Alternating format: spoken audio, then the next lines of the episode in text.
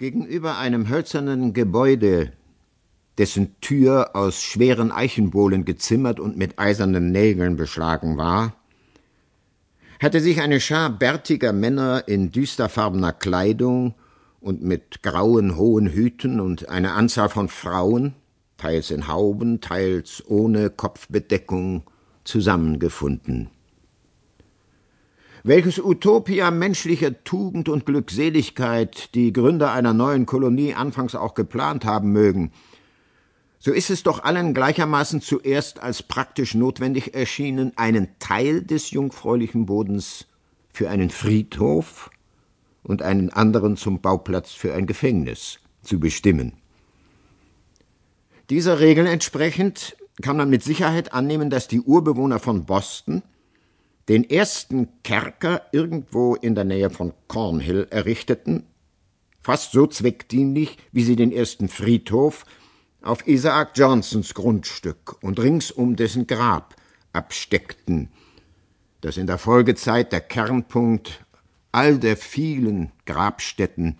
auf dem alten Kirchhof von King's Chapel wurde.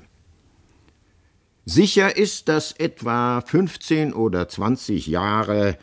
nach der Gründung der Stadt das aus Holz erbaute Gefängnis schon sichtbare Zeichen der Verwitterung und andere Altersspuren aufwies, was seine düstere und abstoßende Fassade noch trostloser erscheinen ließ. Der Rost auf den schweren Eisenbeschlägen seiner eichenen Tür sah älter aus als sonst etwas in der neuen Welt. Wie alles, was mit Verbrechen zusammenhängt, schien es nie eine Jugendzeit gekannt zu haben. Vor diesem hässlichen Gebäude, zwischen ihm und dem Fahrdamm der Straße, lag ein Grasplatz, ganz überwuchert von Kletten, Gänsefuß, Stechapfel und anderem Unkraut, das offenbar etwas Wesensverwandtes in dem Boden fand, der so frühzeitig die finstere Blüte der zivilisierten Gesellschaft, ein Gefängnis, trug. Doch an der einen Seite der Tür und fast an der Schwelle wurzelnd stand ein wilder Rosenstock, der jetzt im Juni voller zarter Knospen war, die dem Gefangenen, wenn er hineinging, und dem verurteilten Verbrecher auf dem Wege zu seiner Hinrichtung ihren Duft und ihre zerbrechliche Schönheit darzubieten schienen, zum Zeichen, dass das große Herz der Natur Mitleid und Güte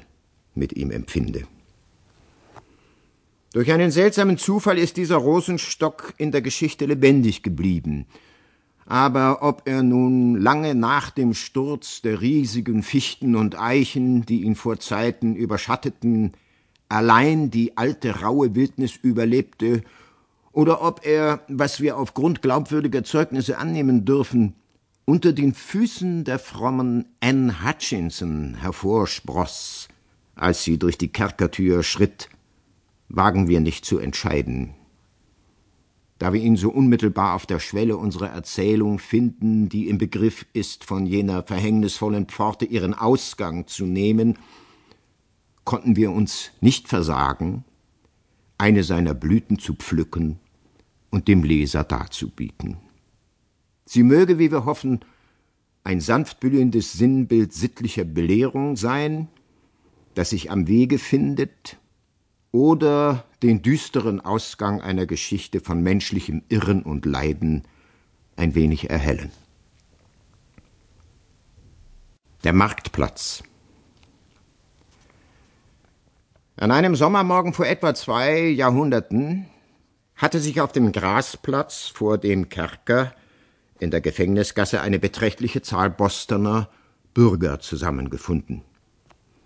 Gespannt waren aller Augen auf die eisenbeschlagene Eichentür gerichtet. Bei jedem anderen Volk oder in einem späteren Zeitraum der Geschichte Neuenglands hätte die finstere Strenge in den bärtigen Gesichtern dieser guten Leute auf irgendein sich anbahnendes, furchtbares Ereignis hingewiesen. Es hätte nichts Geringeres bedeuten können als die bevorstehende Hinrichtung eines bekannten Verbrechers, dessen Verurteilung durch ein amtlich bestelltes Gericht nichts anderes war als die Bestätigung der öffentlichen Meinung. Indes ließ der strenge Charakter der Puritaner